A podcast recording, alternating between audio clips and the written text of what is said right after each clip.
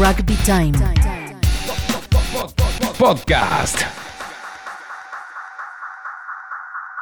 Cerveza Imperial. Recompensa oficial del rugby argentino. Entrevistas. Rugby Time. Con Ramiro Quesada. Rugby Time. Podcast. Bienvenidos a un nuevo Rugby Time Podcast. Un verdadero placer presentar a una mujer de rugby, del CASI, muy pasional y con mucho empuje. Bárbara Pichot, coordinadora de rugby femenino de Sudamérica Rugby. Barbie, bienvenida, ¿cómo va? ¿Cómo estás, Rama? Otra vez con vos, ¿viste? Un Nos placer. toca de vez en cuando charlar. La verdad que sí, recuerdo de hecho las primeras charlas hace un tiempo en rugbytime.tv, cuando estabas ahí con muchas ganas de meterte de lleno en esto. Sí, eh, ya hace tres años de esa charla, imagínate. Totalmente, y ahí fue como empezar a descubrir, viajar a distintos clubes, ver otras realidades y ahí también descubriste un poco esta necesidad del rugby femenino. Y sí, mira, la verdad que en estos tres años me habrás visto, no paré. eh, creo que exploré la mayor parte de la Argentina y parte de Sudamérica también, eh, todo con la mochilita al hombro y lo mejor que pude, eh, tratando de ver qué era lo que, cuáles eran las necesidades de este rugby que tan poca gente conocía. Yo creo que de a poquito, con la difusión que se fue haciendo, eh, yo habiendo entrado en ESPN y pudiendo por lo menos ponerlo en redes, eh, de a poco esto fue eh, visualizándose mucho más y hoy eh, la verdad que el que no sabe qué es rugby femenino es porque no miró ESPN o porque no te miró a vos o porque no miró alguna que otra red de rugby, porque ya casi la mayoría las incluyen. Entonces, eh, yo creo que esto de la visualización, de que de saber que ellas existen, le da un gran potencial a la mujer para seguir creciendo. Era uno de los puntos. Bueno, y para conocer un poco más quién es Barbie Pichot y contar un poco, porque por ahí ahora todos hablan de Bárbara Pichot, coordinadora de rugby femenino de Sudamérica Rugby. Te han visto en distintas canchas en todo este tiempo, mucho con el rugby femenino justamente, pero hay un pasado. Sos maestra, profesora de inglés y fue un cambio, una decisión de encontrar esta vocación, animarte y acá estás. Mira, una de las cosas que me reprochan muchas jugadoras, que cuando se enteran del cargo, viste, siempre hay alguien que, la mayoría pueden llegar a hablar y dicen, pero si nunca pisó una cancha, ¿no? Y yo creo que mm, con la historia que uno lleva o trae consigo es mucho, a- o sea, lleva mucha carga.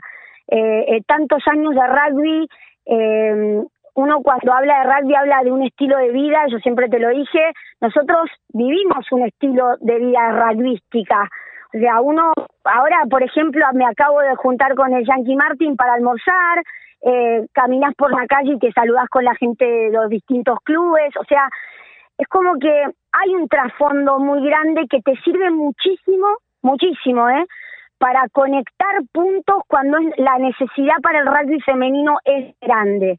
Entonces, eh, yo me reinventé a los 47 años. Pasé de ser una maestra jardinera o una maestra de primer grado de inglés a meterme una mochila, subirme en un avión y, e ir a clubes que nunca en mi vida pensé que iba a ir a conocer mujeres de rugby y a conocer sus historias, su pasado, su presente, hacia, hacia dónde querían ir y tratar de entenderlas también, ¿no? Porque no es nada que ver con el rugby masculino. Entonces, buscarle la forma de unir lo que todo lo que yo sé del rugby masculino y todos los contactos que por ahí yo tengo eh, para poder darles más o menos un camino a ellas por donde transitar.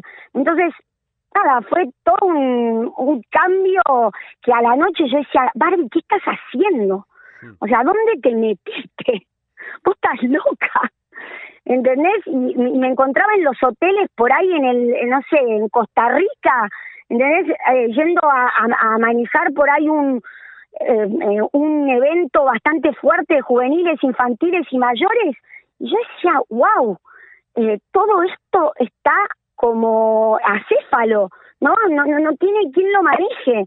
Entonces, nada, era dar una mano, ayudar, eh, obviamente, Rama, eh, aprender día a día de esto. O sea, fue un aprendizaje permanente para después postularme para este cargo. O sea, si a mí me preguntabas hace tres años si me dan la oportunidad, siendo la hermana de Agustín, ponele, me decían, ¿no querés hacer esto? Les iba a decir, no tengo ni idea ni cómo arrancar. Hoy me falta un montón para aprender todavía y un largo camino, pero ya tengo una base que me sirve para por lo menos desenvolverme y tratar de lograr las cosas que quiero y tengo un camino claro y preciso y hacia dónde quiero ir. Mi meta es grande, pero es a largo plazo. Estos son procesos que se tienen que, que llevar a cabo y, y lo que hago es por ahí ponerles un poco un freno de mano a las mujeres que están muy ansiosas por ya estar en el lugar que están los varones, como diciendo, bueno, pero queremos el mismo lugar. Sí, pero eh, hay que ganárselo eh, con esfuerzo, con trabajo, con disciplina, y por ahí esa es la parte donde todavía, al ser mujeres de rugby que arrancaron más de grandes, no lo mamaron de chicas, entonces les cuesta todavía ver que hay todo un pasado de rugby que hay que lograr, ¿no? Vos, por ejemplo, a tu hijo lo llevas vos a jugar al rugby, ¿o no? Sí, totalmente, lo entreno también. Exactamente, como hacía mi viejo, o sea, el padre lleva al hijo, lo acompaña y muchas veces si sos ex rugbyer, ayudás. Entonces, eh, vos pensás que estas chicas no van con sus papás, al contrario, por ahí muchas tienen que pelearse con su familia para poder ir a jugar al rugby. Entonces ya van solas, eh, sin el apoyo familiar. Y si les toca un entrenador que no les enseña la base del rugby, que vos le enseñás a tu hijo desde que nace o desde que pisó la cancha por primera vez, es complicado, porque le falta todo ese background que las puede llegar a ayudar a después tener esa pertenencia hacia el club, ese, ese desafío de ser, eh, qué sé yo, o de hindú, o del casi, o de donde les toque pertenecer, eh, no, no, no hay nadie que se los inculque, ¿no? De base. Entonces, de a poquito eso está cambiando porque porque estamos tratando de generar más herramientas, más recursos para los entrenadores que están a cargo del femenino, más gente se quiere hacer cargo de estas chicas, de entrenarlas, ¿entendés? Y bueno, eh, hay que perfeccionarlos, hay que darles eh, lo que necesitan para que esas chicas se eduquen, ¿no? Más que a que aprendan. Yo siempre digo, yo lo primero que necesito no es que les enseñen a pasar la pelota o a taclear. Lo primero que necesito es que les enseñen a ser jugadoras de rugby, a ser mujeres de rugby. Eh, crearlas, como educarlas, como con todo lo que vos estás educando hoy a tu hijo y tu padre te transmitió a vos desde el día cero. Entonces, como no tienen esos padres que la llevan, tener buenos entrenadores. O sea, hay un desafío muy, muy grande con las chicas. Entonces, bueno, está en, un montón de gente poder eh, buscar esos recursos y, nada, y tratar de que ellas tengan lo mejor posible. Nada más. Es pasito a paso, es un día tras, tras el otro, ¿entendés? Totalmente. Sos una mujer vinculada al rugby desde la cuna, por tu papá, por tu mamá, por tus tres hermanos, Enrique, Agustín, Joaquín, jugadores del CASI, y naciste rodeada de pelotas de rugby puedo decir que sí. Y nada, y es, era ir a la cancha, ir al club. El club es un lugar donde 10 de la mañana nos depositaban y hacer lo que quieras y nos vemos después en el tercer tiempo. Y esto fue así hasta, fue un legado hasta ahora que yo también se lo, se lo heredé a mi hija con el hockey. Eh, pero bueno, es, son cosas que uno tiene que transitar y son procesos. Y hoy la mujer de rugby tiene que transitar ese proceso y llegar hacia donde quiere, pero con esfuerzo, ¿no? Como a vos te costó y a mí me costó el hockey, bueno, a ella le tiene que costar también el camino y ah, solo hay que darles una mano y una oportunidad. Yo siempre digo que las oportunidades, porque siempre hablan del machismo que hay, y pero bueno, tenemos que pensar que el rugby masculino está tiene una cultura de más de 100 años y el femenino tiene no mucho más de 15. O sea, todavía le falta recorrer. Como todo en la vida, son procesos. Y hay que bancarla, esperarla y ir de a poquito y hacerlo lo mejor posible, nada más. Y para eso estoy yo ahora en un cargo como este, para medio ayudar a ponerle un o, tener un timón dentro del femenino y el timón con todas las uniones para después buscar referentes lógicos en cada país para que lleven adelante el femenino en cada uno de sus países. Nada, es, es un trabajo largo y fuerte. Y el rugby... un desafío, te diría. Es un lindo desafío, totalmente, Barbie. Y en Argentina, ¿cuál es la realidad del rugby femenino y qué fuiste viendo en los clubes? Porque también el rugby femenino está como muy marginado, tiene poca visibilidad y se practica en pocos clubes en Buenos Aires, pero se practica también mucho más en el interior. Exactamente, Rama. Tenemos, así como antes decían, viste, en Buenos Aires tiene 92 clubes, o sea, es un montón. Eh, pero de esos serán 16 del femenino. Las cabezas están cambiando, aunque no lo creas, eh, en estos tres años que yo estuve trabajando, eh, la urba está cambiando la cabeza, Argentina de a poquito los hombres están dando el sí a las mujeres porque el avance es muy muy grande y se están dando cuenta de que al meter mujeres dentro del rugby le sirve también al club. No te estoy hablando de los clubes por ahí elitistas, ¿no? Ah, el club, eh, por ahí, ese club todavía al, al hombre y a la mujer le cuesta ver a la mujer jugando al rugby. Pero bueno, eso es algo cultural que no tiene por qué ser aceptado por todo el mundo, no es algo contra lo que yo peleo, no es que le digo al casi ustedes tienen que tener rugby femenino, no, el día de mañana cuando vengan ex rugbyers eh, con sus hijas y tengan ganas de que esas hijas jueguen, y bueno, ahí va a haber una linda oportunidad de por ahí empezar con unas lindas infantiles, eh, que se juega mixto pero no arrancar de grandes, eh, introducirlo en un club, porque eso también eh, se transforma en un satélite ¿no? del club. Eh, yo creo más en, en, arrancar de base, en el semillero.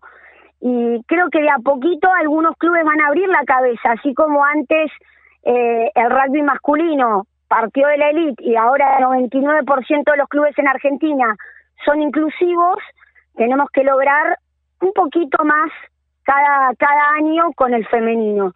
Pero la realidad es que hoy hay un montón de jugadoras y no dan los, no dan los brazos.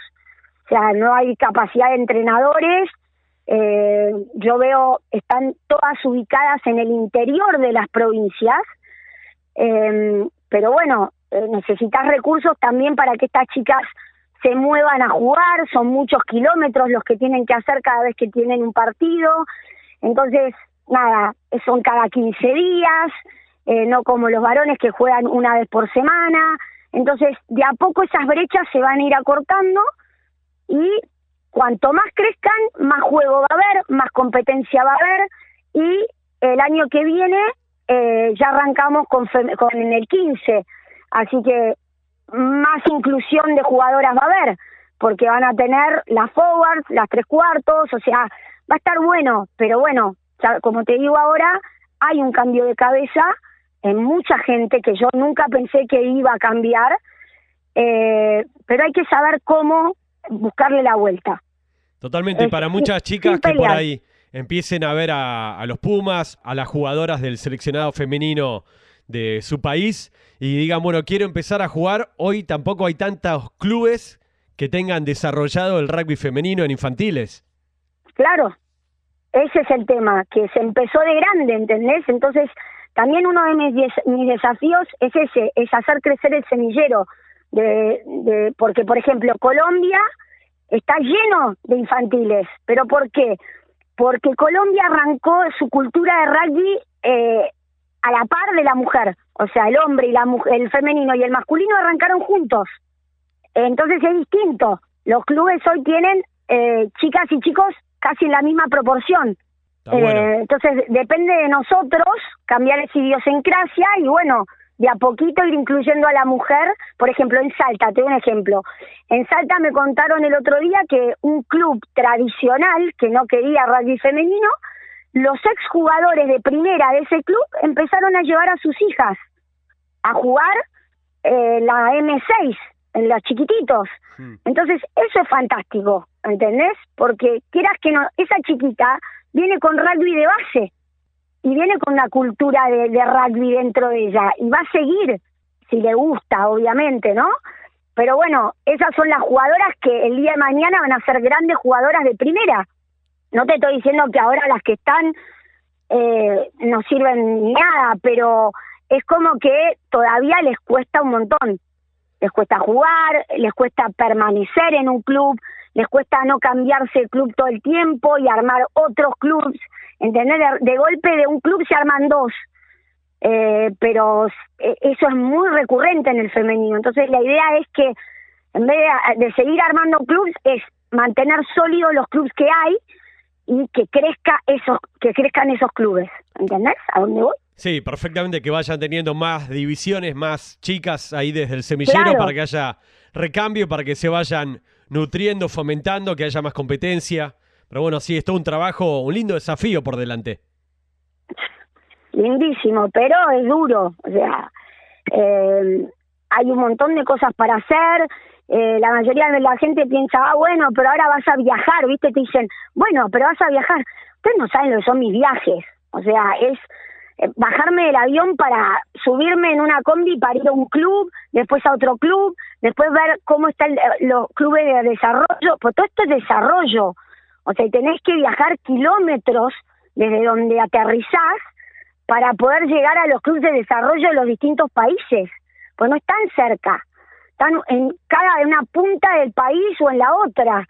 Entonces, eh, nada, es, es un montón de trabajo mismo para los países, para las federaciones o las uniones. Entonces, nada, hay que ir, como ya te digo, de a poquito acortando esa brecha y logrando que el rugby femenino sea inclusivo en un montón de otros lugares. Eh, pero bueno, vamos de a poco. Barbie, como decís, que el año que viene ya arrancan con el rugby de a 15. También para muchas debe ser complicado llegar a 15, ¿no? En muchos equipos que por ahí tienen 10 jugadoras, van juntando para el 7, pero que por ahí, o para llegar a 10, pero llegar a 15 también, bueno, necesitan invitar y que más chicas se vayan animando a probarlo. Exactamente, y una de las cosas en la que se está trabajando también es en, primero se va a arrancar con eh, regiones, o sea, para competir, ¿no? Porque si no, no llegás. O sea, lo que tenés que hacer son regionales de 15. Eh, lo que hizo Colombia, que fue una estrategia bastante linda y que mucha gente la puede llegar a copiar, es, por ejemplo, yo tenía siete jugadoras, el, eh, yo- ponele que yo sea el CASI y el SIC tiene otras siete, que hacían los fines de semana, juntaban a las del CASI con las del SIC y jugaban contra Cuba y Newman, que juntaban otras 15, ¿entendés? Y hacían un partido. Y así fueron eh, fueron empezando a, a juntar más jugadoras y a atraer la atención de más jugadoras. Y eso fue creciendo. Entonces, yo creo que tenemos que copiar eso y lograr que eh, se- todo eso empiece a crecer solo, porque ahí es donde se van a acercar las famosas forwards, las chicas grandotas, que en Seven no pueden jugar o pueden jugar poco porque tienen que correr un montón, vos sabés cómo es la diferencia entre un 15 y un 7 para un forward. Eh, así que bueno, el- eso va a favorecer también que más diversidad de físicos puedan jugar al rugby. Eh, así que bueno, nada, eh, otro desafío también importante para Argentina y para el resto de los de los países. Chile ya lo tiene en mente también. World Rugby hizo una bajada que se va a hacer un- una competencia global de 15, así que eso lo que hace es entusiasmar a los países mm, que no están en el top 6 como pasa con los varones para que entren a, competir, ¿entendés? La- las incentiva, incentiva a las federaciones y a las uniones. Entonces eso está bueno también.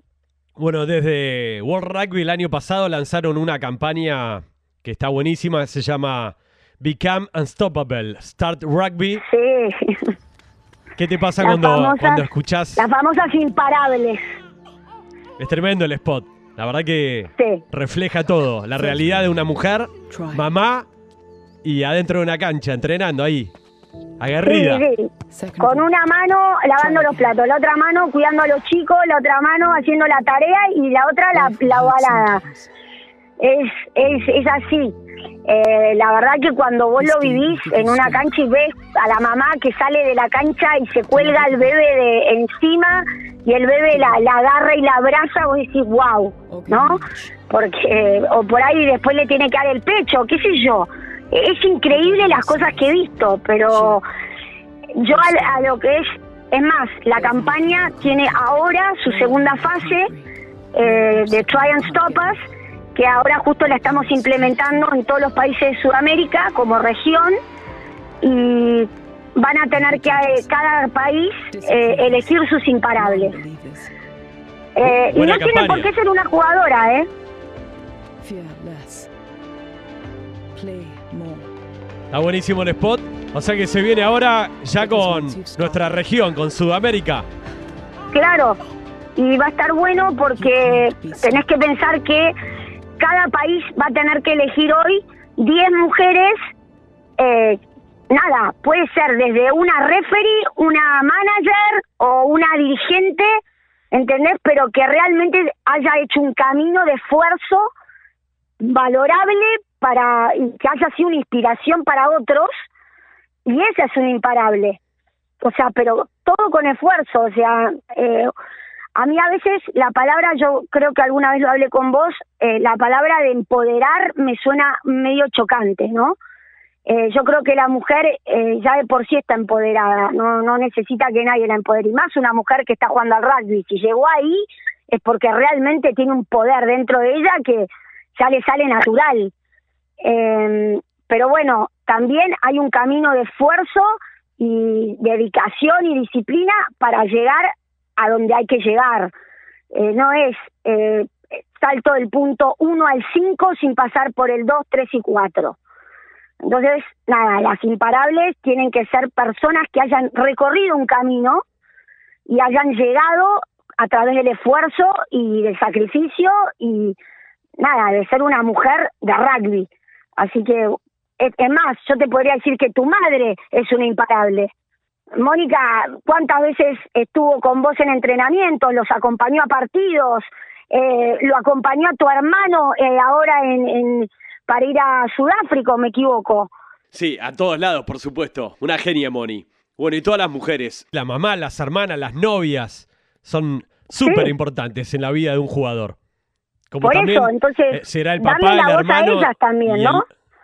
Total, ¿no? Y lo, lo que te digo también será muy importante también ahora para las jugadoras, el papá, el hermano, el novio que te acompaña a vos, mujer, jugando. Exactamente. O sea, todas tienen, o sea, siempre hay algo atrás fuerte que, que sostiene. Y la verdad que las mamás de rugby son mujeres súper fuertes. Vos la ves a mi madre, que es una mujer que vos decís, más mucha, o sea, un carácter, eh, y no la para nadie, ¿entendés? Y bueno, eh, ahí tenés, o sea, siempre atrás de, un hombre fuerte siempre dicen que hay una mujer muy fuerte. Entonces, nada, también ver a esas mujeres que durante muchos años estuvieron atrás del rugby, porque la verdad es que sí, yo me acuerdo de ver a tu vieja en el ingol eh, cuando se cambiaban de un lado al otro en hindú, o sea, y eso es, eso es pasión. Y lo tienen adentro y lo acompañó a tu viejo y acompa- los acompañó a ustedes. O sea, quieras que no, es una mujer de rugby. No, no, sin duda que es una mujer de rugby, como también te pasa a vos, que decís, bueno, viví toda mi vida acompañando, apoyando, festejando, sufriendo con mis hermanos en la cancha. sí. En las buenas y en las malas. como pasó con Jaguares, ahora Jaguares se está desarmando y yo lloro, ¿entendés? Como diciendo, tanto esfuerzo de tanta gente, pero bueno, uno eso lo tiene en el alma, lo tiene como compasión, lo mismo cuando volvió tu hermano a, entrenar acá, todo es una gratificación o, para nosotros que la- lo vivimos, quieras que no, por eso te digo que es un estilo de vida, porque nosotros lo, lo sentimos con el día a día, no es algo que yo voy, juego y lo largo, y se terminó eh, de- en los 40, eh, 45, mi- 40 minutos primero los dos tiempos, chau, se terminó el rugby. No, el rugby son todas las horas, todos los días, toda la semana. Total, es un estilo de vida. Vos, Barbie, ¿cómo y cuándo descubrís el rugby femenino? Eh, lo descubrí hace tres años eh, porque Agustín me lo mostró. Agustín me dijo, Barbie, ¿por qué no le das bola a las mujeres que nadie se está haciendo cargo, nadie les presta atención y necesitan un empuje? Yo creo que vos podés empujarlas. Y bueno, y ese día eh, lo pensé, vi a dónde me empecé a, me empecé a fijar a dónde estaban, porque no tenía ni idea. Y hablé con el Yankee Martin y me dijo, venite a citas conmigo y yo te las presento. Y bueno, y arranqué por citas y así la fui conociendo y me empecé eh, a enamorar del deporte femenino, o sea, jugado por mujeres y pensaba cómo me hubiese gustado a mí poder jugar. O sea, eh, yo ya estoy grande, eh, a mí me llegas a pegar un tackle y me tenés que internar, pero bueno, si a, a, mí me hubiese dado mi papá la opción a los 7, 8 años, yo hubiese jugado al rugby y lo tengo clarísimo, ¿eh? porque soy una mujer aguerrida, me gusta el contacto, eh, cuando jugaba el hockey eh, ponía más el cuerpo que el palo, entonces hay mujeres que les gusta esto, como hay mujeres que nada que ver.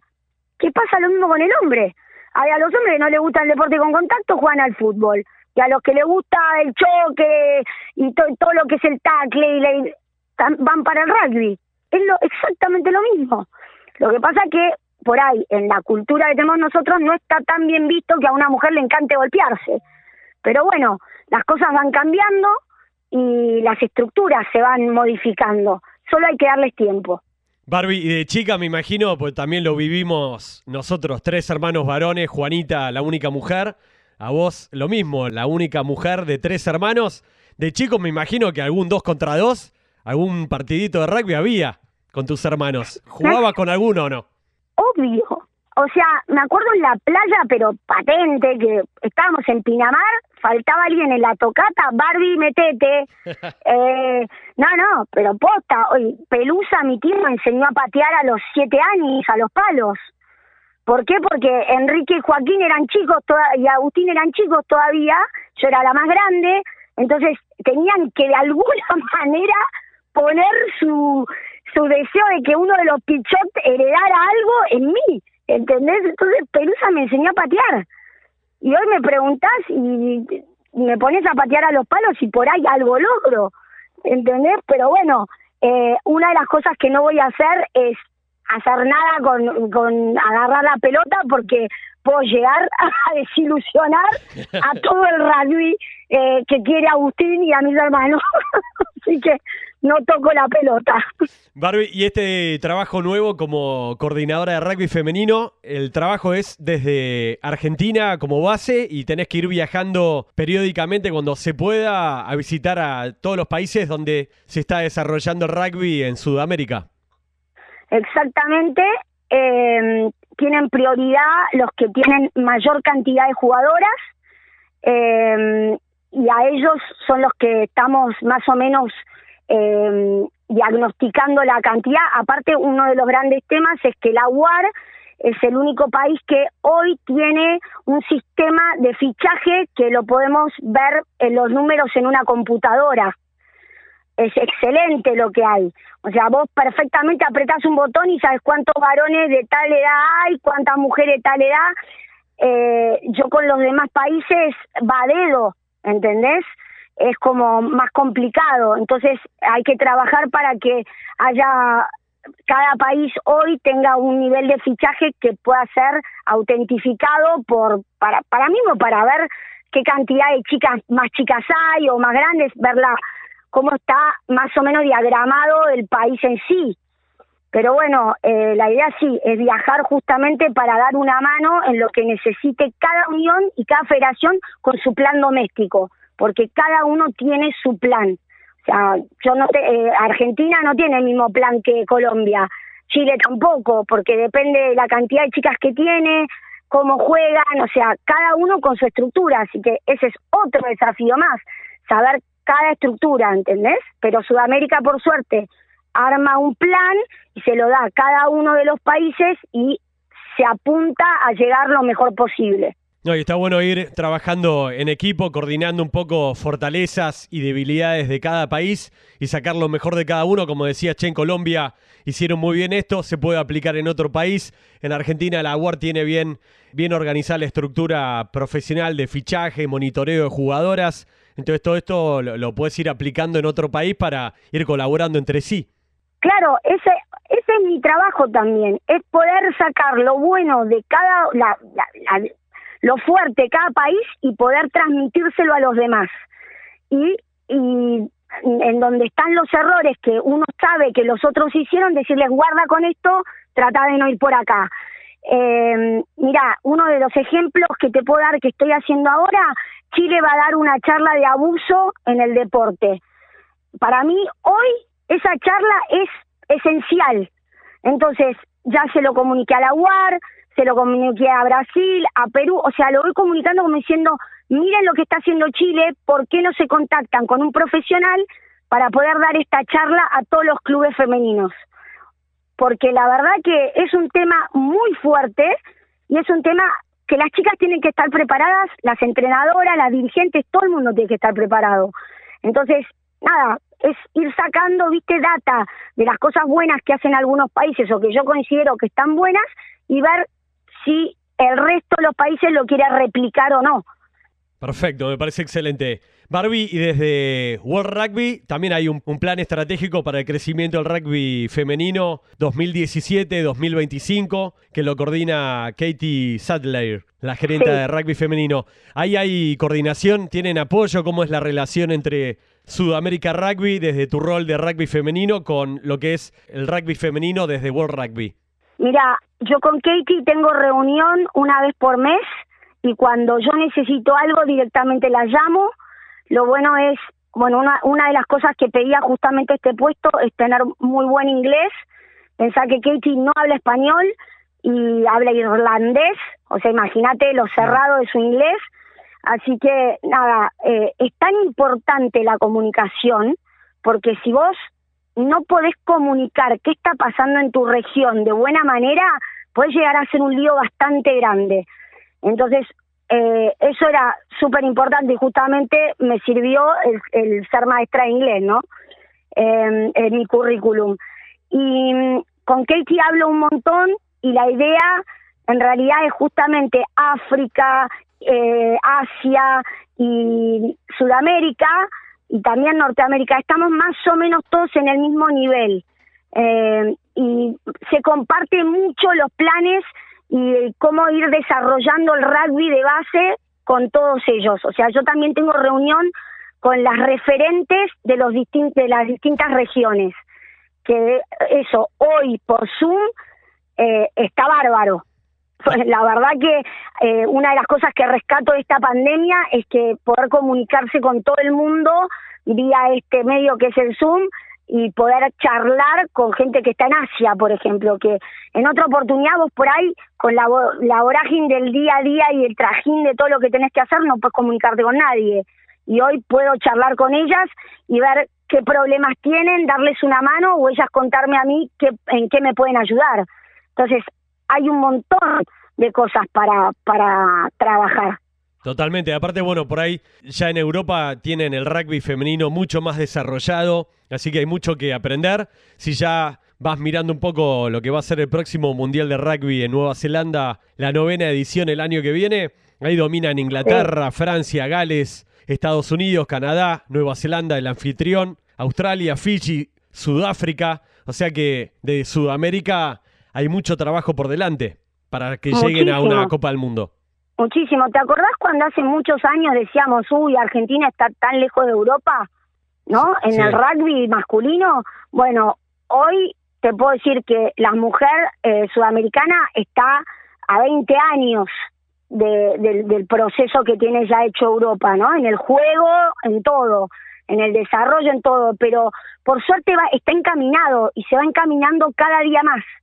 Entonces, eso es lo positivo, es pensar que a- eh, con un largo plazo se va a lograr. Entonces, simplemente hay que tener paciencia y trabajar. Como hicieron los varones, tenemos que hacer nosotras, exactamente igual. Bien, ¿pensás ir al Mundial de Rugby Femenino? ¿Tenés que ir o todavía no está ni siquiera en los planes? eh, en realidad voy a tener que ir porque va a haber todo un entrenamiento para justamente las, las mujeres que están a cargo de, de, la, de todo lo que es el rugby regional y se van a dar charlas, y va, o sea, lo que aprovecha casi siempre World Rugby cuando hay estos torneos muy grandes es la previa, es siempre dar cursos, ya que las tienen a todas juntas, es trabajar y dar herramientas durante esos, esos días pre-mundial. Entonces, eh, lo más probable es que vaya para aprender un montón de cosas. Eh, es, es muy bueno poder encontrarte con gente de distintos países para poder charlar mano a mano de en qué fallaron, en qué le fue bien, eh, tips que te pueden dar para mejorar. O sea, para mí es como un tesoro ir a un mundial. Eh, entonces, ojalá pueda ir, ojalá el país nuestro esté más o menos estable como para poder eh, salir de acá y poder ir y hacer lo que lo que tengo ganas de hacer. Pero bueno, va a depender mucho de cómo estemos eh, también como región. Pero por ahora la invitación está. La invitación está y está buenísimo que estés ahí, que vaya toda la estructura de Sudamérica Rugby, de todos los países para capacitarse, para aprender, para mirar lo que es también el desarrollo, el nivel de rugby dentro de la cancha y todo lo que es la parte de infraestructura y cómo está desarrollado profesionalmente ¿no? en cada uno de los países y sobre todo en Nueva Zelanda, donde está el equipo campeón. Sí, sí, aparte las Black Ferns es como, como los All Blacks, ¿viste? Los querés conocer. Eh, eh, querés conocer la cultura también, porque yo conocí al entrenador de Brasil, que justamente es un, es un tipo de Nueva Zelanda, y lo que él les enseñó de base a esas jugadoras es impresionante. Eh, y bueno, es porque él culturalmente es, es maorí. Entonces, nada, quiero ir a conocer la famosa cultura maorí y, y poder sacarle, a pesar de que hice cursos acá con los Chiefs, y, me metí con Rugby Marae a hacer un par de cosas, igual me encantaría estar, eh, nada, en la tierra de ellas. Total, vivir ahí, respirar ese clima, respirar el rugby que viven en Nueva Zelanda. Exactamente, caminar en esa en esas canchas, en esa calle por ahí, porque yo creo que ahí es todo rugby. Barbie, ¿con qué soñas ahora con este rol, con esta nueva etapa en tu vida y también con el mensaje que das? Porque, como decías, eh, estando establecida como maestra, profesora de inglés, muchos años, viviendo el rugby y tener como ese fuego interno, pero tomar una decisión de, de grande a decir, bueno, sigo mi pasión, renuncio a esto y me lleno hacia adelante con esto que me hace feliz, que se nota porque lo transmitís. Eh, sí, a veces te vas a reír, pero a veces mi psicólogo me dice, tenés que ser menos pasional, te vas a morir. y me pregunto, ¿tengo que volver a nacer? ¿Cómo hago para ser menos pasional? eh, pero sí, eh, te voy a ser sincera, Rama, eh, eh, como, como miedos tengo un montón, o sea, tengo miedo de fallarle a las chicas, tengo miedo de fallar a la gente que, que me respalda, pero me doy cuenta que, eh, nada, cuando me taquearon me levanté y seguí y es difícil pararme. Eh, o sea, difícil que alguien me pueda parar. Eh, siempre, aparte lo bueno que tengo es que me encanta aprender. Eh, nunca te voy a decir no de una. Voy a escucharte, voy a, ver para dónde, y, pero sé claramente yo lo que quiero. Entonces te voy a escuchar, pero te voy a tirar para mi lado, ¿entendés? Y ojalá me salga bien, ojalá eh, el rugby femenino, eh, mientras yo pueda darles una mano, crezca. Y nada, no estoy buscando un futuro en mí, sino estoy buscando un futuro para ellas, para que el día de mañana esa pirámide esté invertida y el semillero esté lleno de chiquitas jugando con chicos al rugby y no y sea un solo rugby. Barbie, hubo un momento que tuviste que tomar la decisión de renunciar a decir, bueno, cuelgo el delantal de maestra y agarro la, pelota de rugby. Sí. ¿Y cómo fue? Y me la jugué toda, ¿eh? me quedé sin sueldo fijo, me quedé en la calle. eh, nada, eh, busqué, bueno, armé las Barbarians con Gonza Camacho, eh, armé mi equipo de rugby femenino y con eso busqué sponsors y de ahí fui demostrando que existían mujeres eh, que jugaban al rugby y bueno, y obviamente le pedí a Agustín si podía tener una, un puesto en PEXA eh, para poder trabajar para ESPN y darle material de rugby femenino que no había. Así que bueno, a partir de ahí empecé a trabajar para ESPN y me pude sostener eh, económicamente como para vivir y pero todos mis viajes y todo lo que hice fue buscando gente que me apoyara como Flybondi por ahí buscándome sponsors no y, y hablando con las uniones para que me bancaran los hoteles a donde yo iba y a cambio yo lo que hacía era eh, le daba a todos los medios de comunicación información sobre el rugby femenino eh, hablaba con ellos entonces así me pude ir moviendo si no, eh, si hubiese sido por ESPN me quedaba en casa eh, y, cubría la urba. Pero bueno, le busqué la vuelta. Buscarle la vuelta, ir para adelante, animarte y un poco también salir de la zona de confort. Eh, si me vas a decir si salí de la zona de confort, yo creo que me metí eh, en, en, un tupper y el tupper lo, lo, hicieron shaky shaky durante 10 horas, porque no sabes lo que fue mi vida en tres años. Yo digo, por suerte vino el COVID y me frenó la máquina, porque ya estaba que iba a explotar. Con mi intensidad, mi pasión y todo lo que estaba viajando, me vino bárbaro frenar la bocha y ver bien para dónde ir. Pero bueno, ahora ya estoy agotada, tengo ganas de salir y que vuelva al rugby, ¿no? Como todos. Pero bueno, hay que tener un poquito más de paciencia. Bueno, y me acuerdo también de las primeras coberturas y cosas que hemos hecho también desde Rugby Time con vos, que también de mi lado era, bueno, vos ya tenés todo ese background de rugby, animate, que está buenísimo porque lo vivís, lo transmitís, y un poco vos también preferías ir como a clubes, eh, mostrar otras realidades, contar otras historias, como también, en algún sentido, como ir con mucho respeto y desde abajo, en algún sentido. Y sí, porque son los clubes que más nos necesitan, o sea, eh, y te das cuenta que lo necesitan y cuando te ven es como que les alegras el día, ¿entendés? O sea, yo he tenido chiquitas que me han abrazado y, me he sacado fotos, qué sé yo, y les he dado charlas y, y yo decía, eh, ¿qué hago yo dando una charla? Pero me salía en el corazón cuando me preguntan, bueno, Barbie, te mandamos las preguntas Digo, no, no me mandes las preguntas. Eh, cuando me las tengas que preguntar, pregúntamelas y yo te voy a contestar desde adentro, desde mí. O sea, no necesito preparar lo que ya viví. Eh, no sé si me entendés hacia dónde quiero ir, pero es como que no, nada, lo que me preguntes soy un libro abierto y no tengo nada que esconder. Y si me preguntás, y bueno, no jugaste, sí, no, no jugué, me faltó eso me faltó eh, meterme en una cancha y para ser referente, pero bueno, no tuve la chance. Entonces quiero que las chicas que quieren tener esa chance la puedan aprovechar, nada más. Está buenísimo y creo que todas las chicas que están practicando hablo desde Argentina y que muchas historias las fuimos conociendo también de tus redes sociales. Son chicas que por ahí nunca tuvieron una entrevista o como equipo mostrar cómo entrenan, qué días se juntan, el esfuerzo que hacen para juntarse para llegar a un entrenamiento, a un partido. Y está buenísimo realmente que toda esa parte de rugby femenino cada vez tenga más empuje.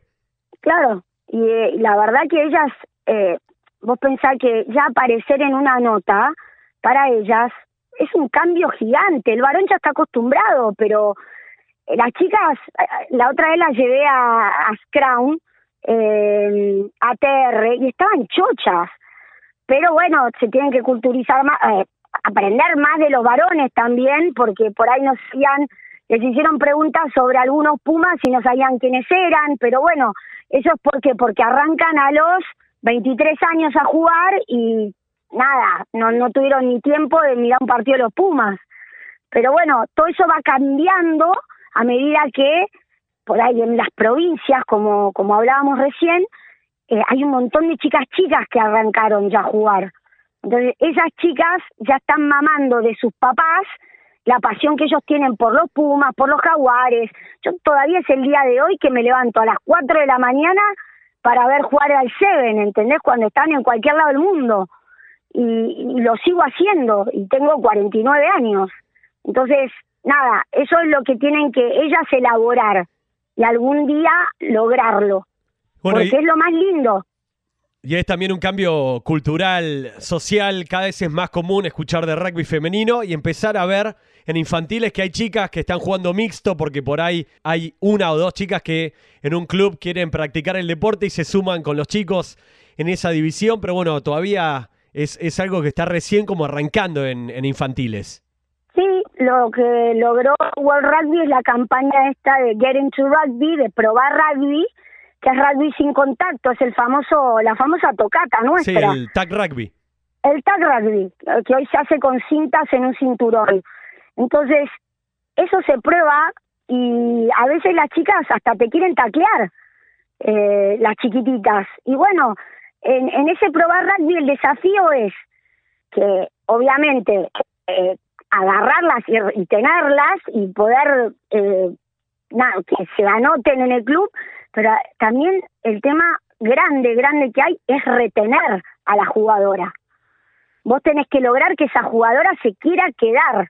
Una cosa es jugar un- una vez a un tag, un tag y otra otra cosa es estar todos los fines de semana jugando al rugby, ir a los entrenamientos, hacer cosas por tu club, que eso es lo que les da el sentido de pertenencia. Entonces, todo eso lo tiene que educar el entrenador. Entonces, lo que necesitamos, o, entrenadora, lo que necesitamos es tener más entrenadores que se quieran eh, hacer cargo de, este- de las chicas y ponérselo al hombro ellos también, ¿entendés? Así como vos vas con tu hijo y, y- y te encanta entrenarlo, eh, tenemos que lograr que algunos papás que hayan llevado a sus hijas quieran ser parte del entrenamiento de sus hijas. Sí, y hay algo en el rugby en el interior, eh, porque he viajado también y ha- hemos recibido a muchos clubes del interior que tienen muchas preparadoras físicas o entrenadoras mujeres en infantiles y vienen mujeres que se meten en, en el club, que está bueno también abrir eh, ese espacio. Eso es bárbaro. Eh, aparte, Rama, a la edad de los infantiles es como las maestras jardineras. Son todas mujeres. ¿Por qué? Porque son lo, lo más parecido a una mamá.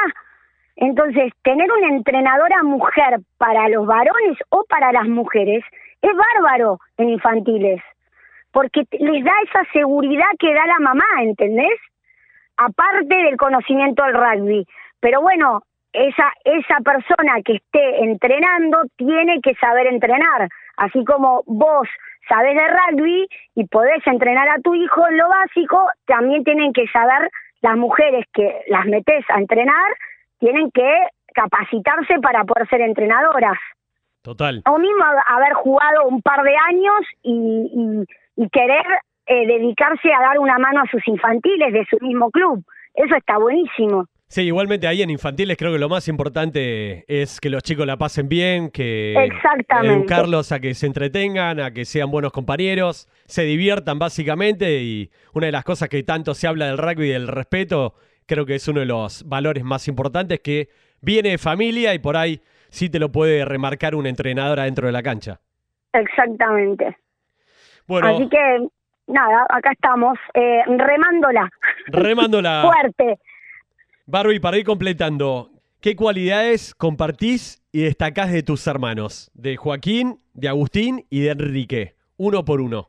Uno por uno. Dale. Eh, a ver, eh, de los tres, la pasión que tienen por este deporte y lo testarudos que son los tres y las ganas que, que mm, nada, que, que tienen ellos de haber aprendido todo lo que aprendieron. Después, de Agustín, eh, ¿qué te puedo decir? No, ni me comparo, no llegué a los talones, pero nada, eh, el tratar de ver adelante y tratar de llegar a ese adelante antes que nadie, o sea, buscarle la vuelta para llegar. Eh, de Enrique, el carácter. el carácter que tiene Enrique y, nada, las ganas de siempre ganar, y ganar en lo que haga, ¿entendés? No te digo en el juego nada más. Y de Juaco, por ahí es la simpleza, eh, qué sé yo, eh, la parte emocional que tenemos entre él y yo, que somos más, mucho más sensibles. A, a mí me tocas un poco y toda esa coraza que parece que tengo afuera, por adentro eh, me tocas y lloro. Entonces, eso es algo fuerte. Eh, y Juaco es muy parecido a mí en eso. Así que bueno, nada, yo creo que los tres, los cuatro, fuimos educados por la misma madre, el mismo padre, somos muy parecidos en un montón de cosas, como muy diferentes en otras, pero apuntamos siempre a lo mismo, a nunca darnos por vencidos, nada más. Muy lindo, Barbie. Bueno, y tengo la palabra de Juaco. Hablándole, pedí un mensaje y mandó un audio. ¿Lo querés escuchar? Sí, obvio. Felicitaciones, Barbie, por esto que te toca vivir hoy. Bueno, y este desafío que tenés por delante, que está buenísimo, que creo que, bueno, un gran esfuerzo de muchos años poder estar acá y, participar de esto. Así que, bueno, como hermano te deseo lo mejor y, y bueno, rompela toda, que sé que, que le vas a meter lo mejor y que seguramente logres lo que está buscando y, y apoyar fuertemente ¿no? al, al rugby femenino, hacerlo crecer, que es lo que están buscando. Ese lugarcito que ya hoy es una gran parte de lo que es el rugby en el mundo. Te mando un beso grande y rompela toda. Ahí está, Juaco Pichot. Qué lindo. Me encanta porque el rompela toda es una palabra, una frase de mi viejo, eh, de siempre, que yo siempre lo escuchaba a papá decírsela a los chicos, ¿no? Eh, porque a él le costaba más venirme a, ver jugar al hockey, así que yo le, lo escuchaba a él decírsela a los chicos. Y mirá todo lo que se hereda, papá se murió hace 20 años ya, y, es groso escuchar a, a tus hermanos dándote ese, ese empuje. Eh, pero bueno, nada, la verdad es que sí, me apoyan y están atrás eh, y saben lo que yo laburé, así que nada, nada mejor que tener a tus tres hermanos eh, para preguntarles cualquier cosa que te pueda pasar, porque justamente están en la misma, entonces, eh, y más Agustín, Agustín te dice por este lado no, por este lado sí, así que nada, eh, me siento bastante apoyada familiarmente. Y a ver qué dice Agustín. Barbie, lo escuchamos. Ah. Justamente. Hola hermana, bueno, eh, Rama me pidió que, que te mande un mensaje y, y bueno, te vuelvo a decir lo que ya te dije personalmente. Has conseguido estar en un lugar después de muchos años de, de lucharla y de recorrer el país y, y- América del Sur, así que eh, más, que, más que merecido tu puesto y sabes que, que puedes contar conmigo para lo que necesites y cuando lo necesites. Desde el amor siempre primero y después de tu compromiso con, con el trabajo, con el rugby, que es, que es fundamental. Así que te mando un beso y te quiero mucho. Lindas palabras de Agustín. Ah, pues tremendo, sí, te hace, te emociona el señor siempre.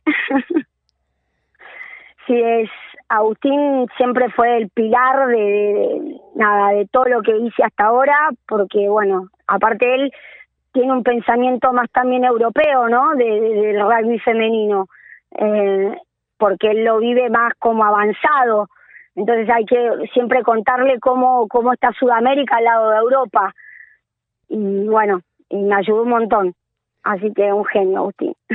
Bueno, y estuvo ahí, desde World Rugby, desde el CASI, toda su etapa profesional, en los Pumas, todo lo que ha logrado para el rugby argentino y para el rugby mundial.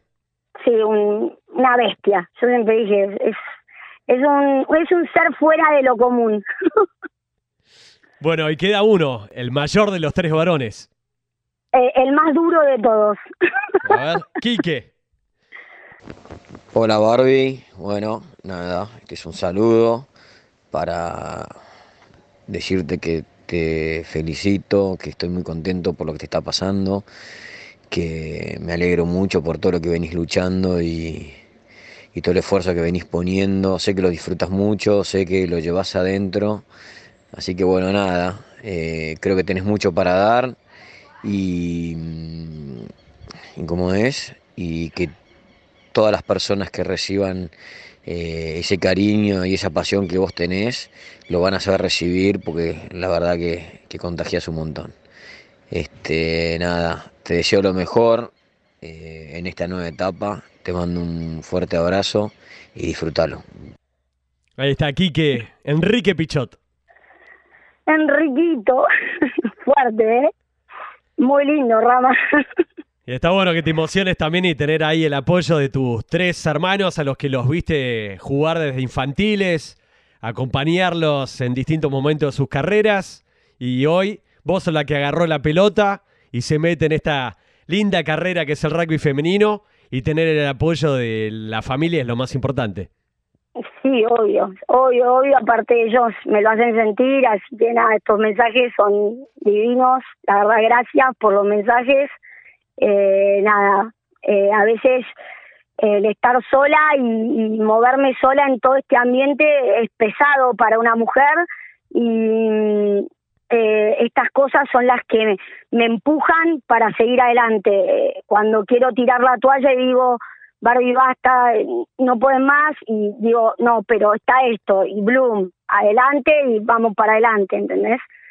Eh, siempre como nos enseñó mi viejo, nunca para atrás, siempre para adelante, así que ellos me ayudan a, a mantenerme en pie. ¿Qué diría tu viejo hoy? ¿Qué pensás, Barbie, de verte hoy en este presente, animarte y estar trabajando para el crecimiento del rugby femenino? Mira, sabes que es una pregunta que me hago todos los días. Porque yo creo que papá era muy machista y no sé cómo vería hoy el desarrollo del rugby femenino, pero como hubiese tenido tantas nietas, porque los Pichot tuvimos demasiadas mujeres, de, la, de los nueve nietos que tiene mamá, siete son mujeres, eh, yo creo que lo hubiese copado y se hubiese adaptado y hubiese dicho, wow, tengo otra guerrera dentro de la familia, otra luchadora, otra nada, otra otra persona más que, que, que a la cual yo le di mi, la pasión que siento y la llevo adelante. Así que yo supongo que estaría orgulloso. Totalmente. Y la última, Barbie, este aplauso también ahí para los padres y para el querido Enrique Pichot. ¿Qué significa el rugby en tu vida? Eh, ¿Qué significa el rugby? Sí, ¿qué es el rugby Eh, en tu vida? ¿Cómo lo definís? El rugby es, eh, es como la raíz de donde yo saqué todo lo que tengo. O sea, eh, vos tenés que pensar que yo arranqué mi vida con un hombre que y una mujer que me enseñaron todo a través del juego, todo a través de, de, estos valores que de los que tanto hablamos. Entonces, eh, yo lo que hoy vivo con, con el rugby es que apa- aparte de ser mi trabajo, eh, es una parte mía. O sea, yo es como que contagio, como dijo Enrique, llegás a las personas, pero por esa razón, porque el rugby está en mi ADN, ¿entendés? Entonces, es como que la única manera, creo yo, de llegarle a alguien es si realmente vos ese eso eso lo llevas adentro. Si no, no hay forma. Es como cuando una maestra tiene que enseñar inglés. Si vos no sos una buena maestra, aunque estudies todo lo que tenés que estudiar, eh, no vas a lograr transmitir lo que tenés que transmitir. Tenés que saber llegar a la persona, tenés que saber transmitir. Pasa con los entrenadores también. Hay muchos entrenadores que se preparan, hacen todos los cursos, todo, pero no llegan al, jugador como puede llegar otro, ¿entendés? Por eso llega tu hermano a donde llega, o Mario Ledesma, eh, hay todo un tema. Entonces yo creo que eso, el rugby yo lo tengo adentro y es parte de mí, porque yo creo que puedo llegar a las chicas demostrando que el rugby para mí es una forma de vida. Entonces, nada, es la única forma que te la puedo explicar, es parte de mí. Muy lindo. Barbie, muy linda charla. Muchísimas gracias por tu tiempo y el mejor de los éxitos en este nuevo desafío que es coordinar el crecimiento, el empuje del rugby en Sudamérica. Rama, gracias a vos por, por llamarme, por tener ganas de hablar de esto y cuando quieras estoy a, a disponibilidad tuya para charlar de lo que quieras. Me encanta vos sabés que me encanta hablar con vos y bueno, nada, lo mío siempre, viste, muy pasional. Yo, mamá a veces me, me escucha en la radio y dicen, Bárbara, floja. Digo, bueno, no, no puedo. es así. Así que bueno, te agradezco muchísimo esta nota y espero que le llegue a la mayor cantidad de gente de rugby, no solo mujeres, para que sigamos abriendo caminos. Totalmente, y que para que en el décimo Mundial de Rugby haya varios seleccionados de Sudamérica en la Copa del Mundo. Es el objetivo, así que vamos a ver si lo logramos. Un beso grande, Barbie, muchas gracias. Beso enorme, Rama, gracias a vos. Ahí estaba Bárbara Pichot, coordinadora de rugby femenino en Sudamérica Rugby. Cerveza Imperial, recompensa oficial del rugby argentino. Rugby Time. Podcast.